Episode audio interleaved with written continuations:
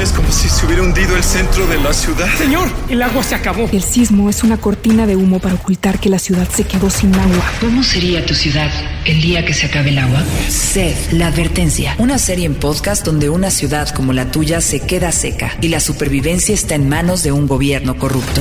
Con Tenoch Huerta, Alejandra Robles Gil y Manuel Balbi. Busca Sed, la advertencia en Spotify y Apple Podcasts. Grupo Expansión.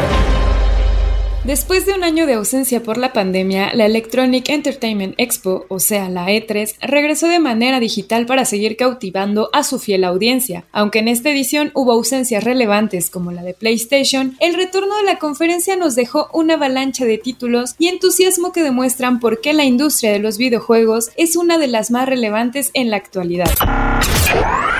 Esto es Geek Hunters, los negocios detrás de tus gadgets. Geek Hunters. Antes de empezar, les quiero recomendar que jueguen en ganabet.mx, la plataforma de juego online, donde encontrarán una amplia oferta de entretenimiento, apuestas deportivas, casinos con croupiers en vivo y más de 1500 opciones de maquinitas tragamonedas para que se diviertan. No lo pienses más y regístrate en ganabet.mx e ingresa el código GH400 y recibe 400 pesos para empezar a jugar. Esta promoción es válida únicamente para mayores de 18 años los juegos con apuestas están prohibidos para menores de edad. Permiso Segov 8.s.7.1, diagonal DGG, diagonal SN, diagonal 94, DGJS diagonal 271 diagonal 2018 y DGJS diagonal 901 diagonal 2018. Yo soy Erendira Reyes, editora de la Mesa de Tecnología en Grupo Expansión. Y yo soy Fernando Guarneros, reportero. En esta ocasión vamos a hablar sobre la E3. ¿Cuáles fueron los anuncios que más nos llamaron la atención? El impacto de este evento para los jugadores y para las empresas. Y además, ¿qué viene durante este 2021 para la industria de los videojuegos? Y sí, la verdad es que creo que después de un año de ausencia, creo que de muchas, muchos eventos, ahora que empiezan a regresar de manera paulatina, algunos ya en un formato medio híbrido, algunos ya en un formato completamente digital, pero que tratan de hacer lanzamientos eh, pues bastante relevantes como fue el, caso de la E3, qué es lo que trae la industria, qué es, lo que significan esas ausencias, como lo mencionaba inicio, por ejemplo, en el caso de PlayStation, si realmente pues fue relevante que estuviera o no estuviera PlayStation en esta feria. Un poquito hablar también de los, de los momentos relevantes, ¿no? Creo que a nivel también de lo que es la industria, saber cómo Xbox empieza a meterse a, un formato un poco más interesante como es el, caso de Game Pass, que le está apostando a todo este formato más de cloud gaming, que empieza a también cobrar relevancia y que además eh, pues hace su presentación eh, por primera vez de, Xbox del lado con, con, Bethesda, o más bien de Bethesda del lado con, con Xbox, ya presumiendo la adquisición que tuvo el año pasado como uno de los estudios eh, más relevantes, de los estudios con mayor tradición en el mundo de los videojuegos y de también de, las, de los estudios y de la relevancia en cuanto a títulos eh, tradicionales, ¿no? O sea, finalmente Bethesda eh, presentó hace no mucho Doom, que es uno de los juegos que, varios gamers aman, que varios gamers eh, esperaron este nuevo formato. Y además, pues no solamente presentó Xbox este, este juego, ¿no? Sino que empezaron también a hablar de otros. fue una de las conferencias que además sucedió el fin de semana, justo al inicio del E3, o sea que eh, fue de lo primerito que, se empezó a hablar. Creo que de las cosas que a mí se me hicieron más relevantes fue sí el tema de Game Pass, eh, sí el tema de las novedades que por ejemplo tuvieron con, con Halo eh, o con la parte de, de Sea of Tips, pero uno que me llamó mucho la atención fue el tema de Forza, que Forza Horizon, que si a los que están allá afuera no son gamers como uno, pues es, un, es uno de los títulos eh, de franquicia más populares en el tema de carreras, en el tema de carreras de, en videojuegos, o sea, de coches, y eh, pues presenta un nuevo juego ambientado con muchos paisajes de México eh, que muestran también la relevancia del país para, para, el mercado de los videojuegos, para el mercado de Xbox, y que eso también es relevante a nivel de, de, de cómo la comunidad gamer mexicana pues se puede sentir eh, orgullosa de tener un videojuego ambientado con muchos de los paisajes de las, de las playas, montañas, desiertos este, que hay en, en, México. Creo que para empezar eh, justo a platicar de lo que ha representado la E3 de todo lo que eh, hubo de impacto en, en, todos los títulos nuevos que, que, hay, pues vale la pena hablar de, de esto. Y bueno, Dime tú más o menos cómo viste tanto el tema de Xbox eh, con el caso de Game Pass y también de los títulos que presentaron. ¿Has jugado alguno? ¿Te gustan? ¿Te emocionó esta presentación o realmente te dio igual? La, presentación de Xbox me, me, gustó muchísimo porque pues fue una de las más más nutridas, por decirlo de alguna manera, durante toda la, la, E3.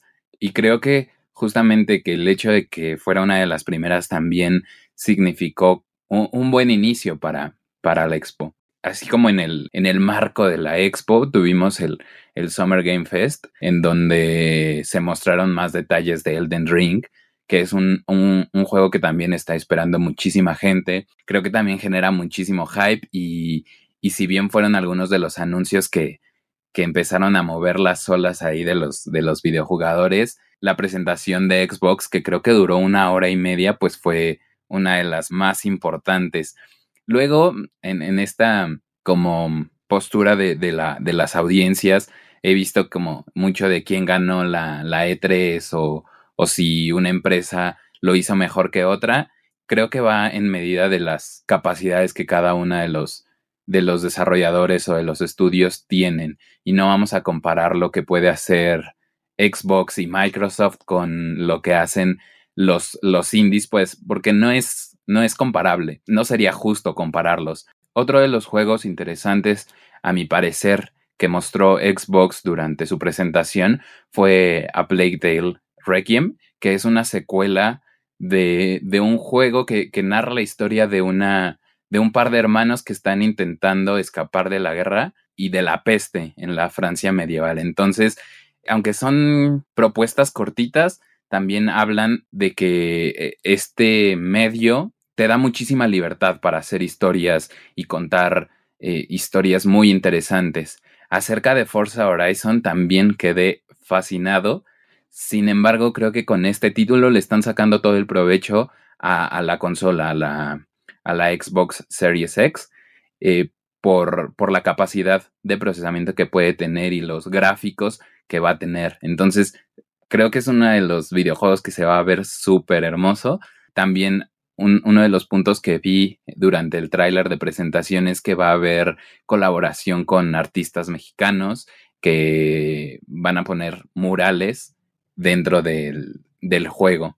Y, y, pues sí, creo que Microsoft durante su presentación le dijo a la audiencia de qué va su apuesta, que es Game Pass, porque incluso 27 de los 30 juegos anunciados van a estar en esta plataforma de suscripción eh, para, que, para que las personas jueguen en su computadora o incluso en, en un iPhone, eh, que, que, eso lo anunciaron hace unas semanas, que se podrá jugar en, en los celulares de Apple a través del navegador. Y, y bueno, creo que toda la experiencia de Microsoft y de Xbox eh, demuestran su, su, importancia en la, en la industria de los videojuegos, a diferencia de otros esfuerzos que lo han hecho un poquito con menos éxito, como Google con Stadia.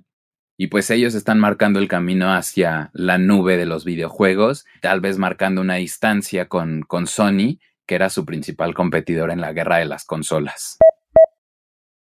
El tema de Game Pass, incluso eh, uno de los colaboradores de expansión que estuvo igual dando seguimiento al, al tema de la E3, que es Fernando Peñalosa y que si está escuchando, saludos Fer, este, al otro Fer, by the way, este, y, yo, él, él, me decía que, por ejemplo, Game Pass le parecía una cosa maravillosa, pero también estábamos, o sea, le, le mandé como algunos artículos como con análisis de lo sustentable que puede ser este modelo de negocio, porque finalmente es costoso tener este tipo de alianzas y de decir, vamos a llevar 27 juegos, 27 títulos que pueden ser exclusivos a, nube o que pueden ser comprados y que la gente pues va a poder tener con, el pase, ¿no? Ya discutiendo era como interesante ver eh, que finalmente pues es, es más a la masa, ¿no? O sea, ya cada vez hay más familias completas se han vuelto gamers eh, a raíz de la pandemia, eh, niños, eh, jóvenes de todas las edades, que finalmente si tú empiezas a ubicarte mucho a nivel del usuario y empiezas a, tener también como esta visión de darles facilidades en cierta forma, de tener pues modelos de suscripción más robustos, pues está pasando como todo, toda la situación de streaming, ¿no? O sea, si te están dando cada vez más títulos, cada vez más originales, cada vez eh, precios más accesibles, pues obviamente vas a virar a estos títulos.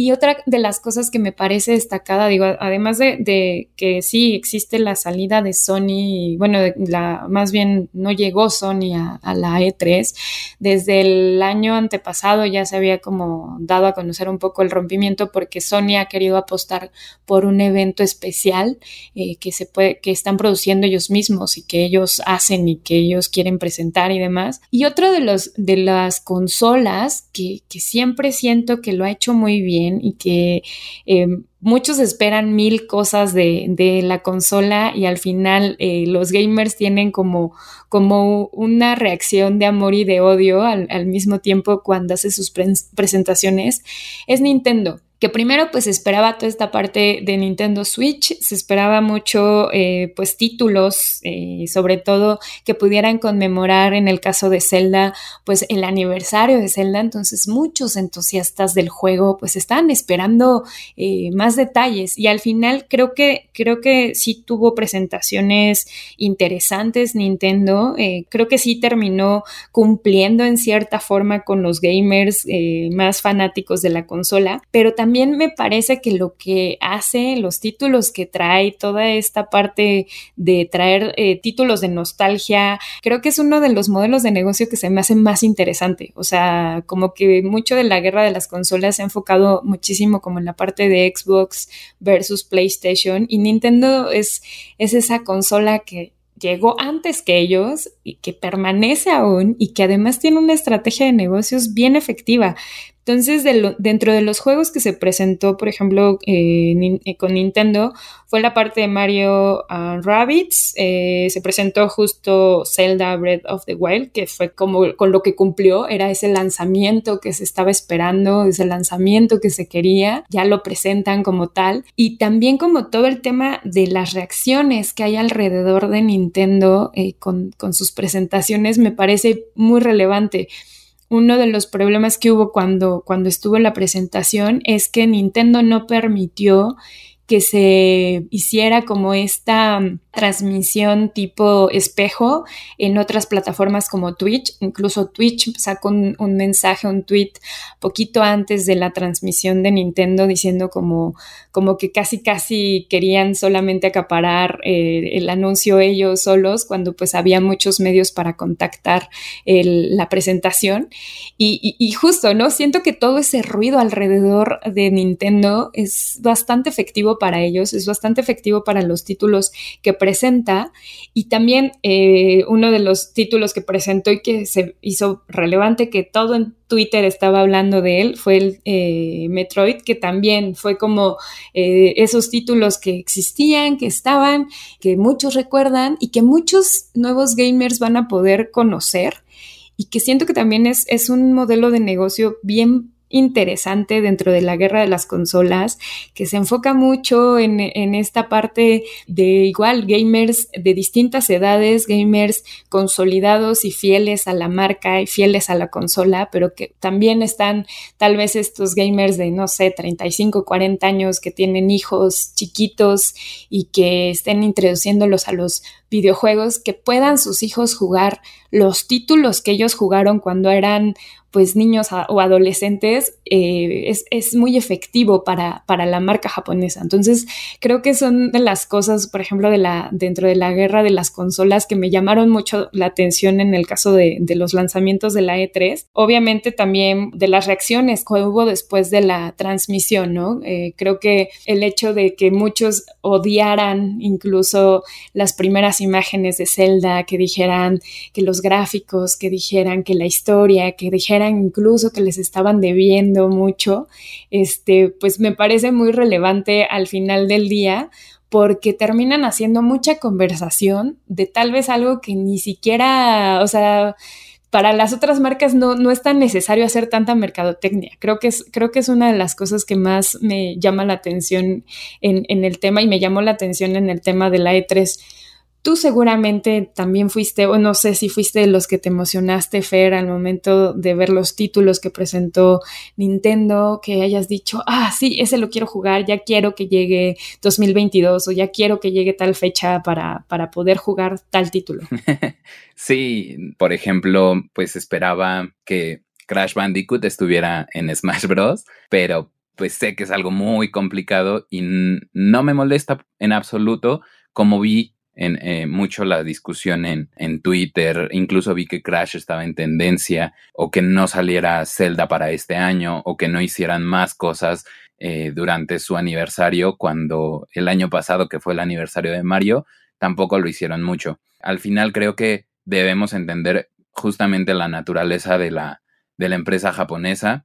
Creo que sus, sus propuestas no están orientadas justamente a la calidad de los gráficos al, rendimiento que puede tener su consola, sino al, al gameplay, a la calidad del juego.